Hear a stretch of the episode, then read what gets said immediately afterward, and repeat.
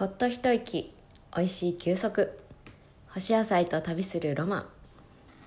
こんにちは。おはようございます。ジューシー干し野菜の専門家干し野菜研究所の所長のありです、えー、この番組ではほっと一息つく時や移動の合間に毎日が少し楽しくなる干し野菜と季節のアイデアを二十四節気七十二項に合わせてお届けします。はい、ということで二十四節気は前回に引き続き夏至ですね、えー、昼が一番長い日を、えー、通り越して今ちょっとずつ、えー、昼間が短くなっていってます。ああんまりこう太陽のあのこうパワーが強いのであまり感じないんですけれども、えー、暦の上ではそんな時期となっています。でねもうそろそろ梅雨入りもしてこうジメジメがすごくあのある時期なのでこうちょっとえー、水はけのいいものですね例えば、えーと、小豆とか小豆をね煮たり煮炊きしたりとかあと昆布を一緒に入れて、えー、塩味で炊く、えー、小豆昆布とか小豆そこにかぼちゃを入れて小豆かぼちゃなんかもこの季節には、えーと火えー、臓器のね火火をあの脾臓っていうんですかねを、まあ、癒したりとかするのでいいとされています。で小豆かぼちゃね私大好きなんですけども小豆は洗ってで、えーと、水水は小豆の3倍くらい入れます。だいたいいつも1カップずつぐらい炊くので、えー、小豆を入れ洗ったらお鍋に入れて、まあ、土鍋の方が美味しいです。入れてでお水3倍から4倍くらい入れて火にかける。で沸騰したら、えー、蓋を開けてそのまま小豆が柔らかくなるまで炊きます。で結構固めに、まあ、30分くらい30分35分40分くらいで固めになるのででそしたら、えーと、お塩入れます。でもしくは、えーと、かぼちゃ入れたい時にはかぼちゃも入れてで、えー、煮ます。あ小豆と一緒に昆布も入れるの忘れないでください。でそうするとあの、ね、よく小豆ってこうあんこみたいな風なイメージですけどもしょっぱい小豆もねあの美味しいです小豆ってもともと甘いので、えーと、塩をねほんの少し入れて煮て煮ると,、えーと、小豆の甘みが出てくるんですよなんでもこれを食べてからちょっとあんこってあんこって甘いなっていう感じなんですけれどもそんな小豆昆布とか小豆かぼちゃこの季節にはいいものですね。はい、それから、えーと、あとは何だろうな。香りが出るもの。例えば山椒なんかも今の季節なので山椒とかあとは生姜ネギなんかこう香味のもの香りのあるものっていうのでこう体の中の、えーと、気を巡らしていって質。体内にたまる質質っていうのはこう余分な水分ということなんですけど水分を出していくっていうことで香りを取り入れるとまたね気が巡っていてあのこの梅雨の時期っていうのはえーと、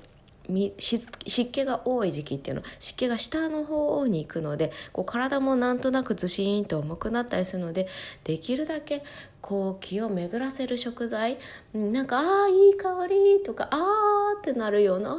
っていう感じのものはこうこう気がふーって抜けていくそんな感じをイメージするとあこれはいいってまあね皆さんそれぞれ自分に合う、えー、気の巡ったものをね、まあ、食べたりあとは香りを変えたりするといいですね。でそれからあとは風通しを良くするっていうことこうジメジメが多いのでできるだけ風通しを良くするっていうこと。それからあとはこうううつうつとしやすい時期でもあるので、えーと、精神的に思い悩むことを控えて、まあ、なんかうつうつしそうになったら、えー、例えばあのオレンジの香りを嗅いでふわーってねどっかに行っちゃうみたいなそんな感じでふわーっとあのこう季節が重くなるのでもうふわーっとなることを自分の中でふわーっと、えー、なることをたくさん見つけてそのふわーを、えー、常に取り入れてあげると、えー、季節の重さも一緒に楽しめると思います。はいということで、えーと、七十二項は「えー、あやめ花咲く」ですね、えー、実は「えーと、この七十二項は2日前なのでちょっと私は時差があるんですけれどもこの時差がね最近なんかなんでしょうこの世の中と私とのこの時間の差がありすぎるなってありすぎるというかなんかあるなって感じている今日この頃です。そんな感じで、えー、今はあやめ花咲です。あやめとかね、えーと、勝負とか、まあ、似てるような花がこの時期紫色のね咲きますよね。であやめといえばはいあやめ踊り。ねあの茨城県の、えー、水郷潮湖っていうところですねちょうど東京から鹿島神宮に行くところの一番初めに止まる、えー、駅なんですけども潮湖っていう駅があるんですけどもそこの潮湖では、えー、あやめ祭りとかねあやめがこう一面に咲き誇るのを、えー、見れる見られるねお祭りがあったりします。それから、えーと、盆踊りでもねあやめ踊りってあるんですねでもうあやめというと私はあやめ踊りっていうふうに思うんですけどもまああのあの築地でね、えーと、毎年大きな本願寺っていうところで盆踊りがあるんですけれどもでなんかさっきこうあやめ踊りをこう思い出していたらあの盆踊りってなんかあのいいなってすごく思うのはえっ、ー、となんかみんな踊るじゃないですか。でよく日本の人ってこう私踊れないっていう人とか昨日の夜もねちょっとなんかあの、まあ、音柱というイベントがあって音の柱まあこうなんか全てのつながり音がまあもそもそもの始まり、えーと、あ全ての始まりって言われてるんですけども、えーとその音でこう柱を作っていくというか、まあ、そのつながっていくえーと、一つ元一つって言われているその全てにつながるものである。でもともと音は、えー、があってでそこから派生していろんな物質化したりとかしてるんですけしてるって言われてるんですけれどもその音柱っていうところにもう音を聞いたらこう踊らずにはいられなくなったんですね。でもずっとずっと踊り続けてしまう自分がいてでででもなんかたまにこう友達とかが「え私踊れない」っていう人がいてででもこう踊るってあの、まあ、いろんな踊りがあると思うんですけれどもこの,、えーとこの中体の中の奥底から、えーと、何かこう振動が来てそれが、えーと、体の方のに出て現れてしまったみたいな、まあ、声とか音もそうだと思うんですけど音にするか、えー、体がこう音になっていくかっていうそういう違いだと思うんですがそういう感じで、えーと、だからみんな本当は、えー、と踊りというふうに言ってしまうとあのなんかこううまく踊らなくてはいけないという型から始まるみたいななんかイメージが日本だと結構多い気がするんですけれども海外とか行くとねなんかクラブでもそのもうみんなが気持ちよく自分の、えーと、動き自分の、えー、内側から出てくるものになるみたいなそんな感じで踊りっていう風な言葉ではなくてこうもう内側の動きが出てきた感じ感覚っていうあれですよね。だそれがあのあれなんですけれども。だからでだからよくなんか日本の人はよく私踊れないんでって言うんだけどもなんか盆踊りはもうみんな踊れないとかなくってみんな踊るなって思って。まあ嫌な人は踊んないと思うんですけどもみんな踊ってんですよね。でなんかいいなってこう酔っ払っても踊れるし酔ってなくても踊れるしそんで盆踊りってあのこう足でこう地面をえー、とこう踏んでいくんですけれどもそのお盆の辺りには、えー、と死者を、えー、沈めるみたいなそんないあの言われもあったりします。あの各地にね、えー、と盆踊りあると思うんですけれども皆さんは盆踊り好きですか？私は大好きです。東京温度とか大東京温度とかあの携帯に入っていて、えーと、なんとなく聞きたくなったら聞いて踊るみたいなそんな感じです、はい、皆さんの地元の盆踊りはどんなのでしょうか？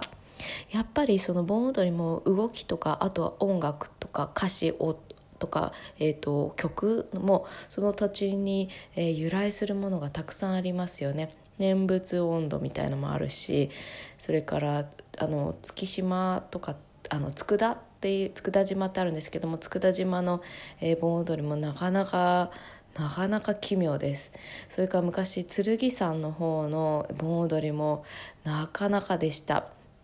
なんかこう、まあ、夜にやるっていうのもあってかなんかちょっとこう明るい音楽のものもあればなんかこうどこへ行くみたいなこう海の底に行くんだろうかみたいなそんな踊りもあるような気がする今日この頃。はい。ということで今日のジューシー干し野菜はこれだ。ズッキーニ。イエイ。はい。なんでズッキーニかっていうといやズッキーニ干してみたらすごく美味しかったんです。でえー、っとズッキーニね最近あの昔私が小さい頃はなかったです。きゅうりしかなかったですけども、えー、っと現れ出してあのなんかね私あんまりズッキーニ好きじゃなかったんです。なんか青臭いなとかなんかちょっと水っぽいなみたいな風な感覚があったんですけれどもこれは干すとパーフェクト。パーフェクトです。パーフェクト。で、え干し方はえーと、ソテーにするはお話をします。ソテーにする場合には1センチとか、まあ、1.5センチくらいの厚切りに輪切りに厚切りにしていきます。で晴れた日に外に干します。で1日干してもいいし、まあ、あの乾き具合にもよるんですけどもまあ、1日でも美味しいんですが、えーと、そんなに1センチ1.5センチだと暑いかもしれないので、えーと、翌日も干してもいいかもしれない。1日半とかね1日2日干して、まあ、1日でもいいんですけど1日干すんだったら1.5センチぐらいのがいいような気がしますがまあ、えー、いいです。どっちでも。で、えー、干してソテー。蒸し焼きします。そうすると干すと表面に美味しい焦げ目がつきます。それをただただじっくりと弱火で蒸し焼きします。それだけです。でお塩をかけて食べる。お塩が飽きたらガラムマサラ塩とか。油の味でも味は変わります。菜種油でもオリーブオイルでも。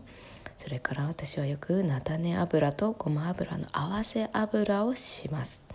それでただただ焼くだけえー、塩味が飽きたら、えー、ガラムマサラのお塩とかにもしてでそれも飽きたらちょっとお醤油味にして磯辺焼きみたいに風にしてもいいですね。それから、えー、とちょっと分厚すぎてソテーだと中まで火が通らなかったらだけど両面が焦げてしまいそうっていう時にはお水をちょっと足して蒸す蒸し焼き。それで完璧です。あとは煮物に入れてもいい。干し野菜にすると青臭さがなくなるのと身が締まってより肉厚肉厚っていうか肉質っていうかこうムチッと感がすごいです。ムチッって感じなんです。で水太りしたんじゃなくてもうあの筋肉質な感じですね、えー、胸肉みたいなそんな感じですね。こうギュッと詰まる。だからそれをカツにしてもいいですね。カツって感じですね。いいですね。はい。どうですか？皆さん。干したくなりましたか？うん。干したくなりましたよね。でも今梅雨だから2日干せる日があんまりないんですね。なので今もし干す1日干すんだったらやっぱり1 5センチとか1センチぐらいかなと思います。で干したものは冷蔵庫でもいいですけどもまあ今日明日食べなければ冷凍庫に入れてください。でも今日明日食べれる分干すっていうのもいいと思います。そのぐらいがいいかななんとなく。はい。ということで今日はこの辺で干すといいことあると思います。ではでは。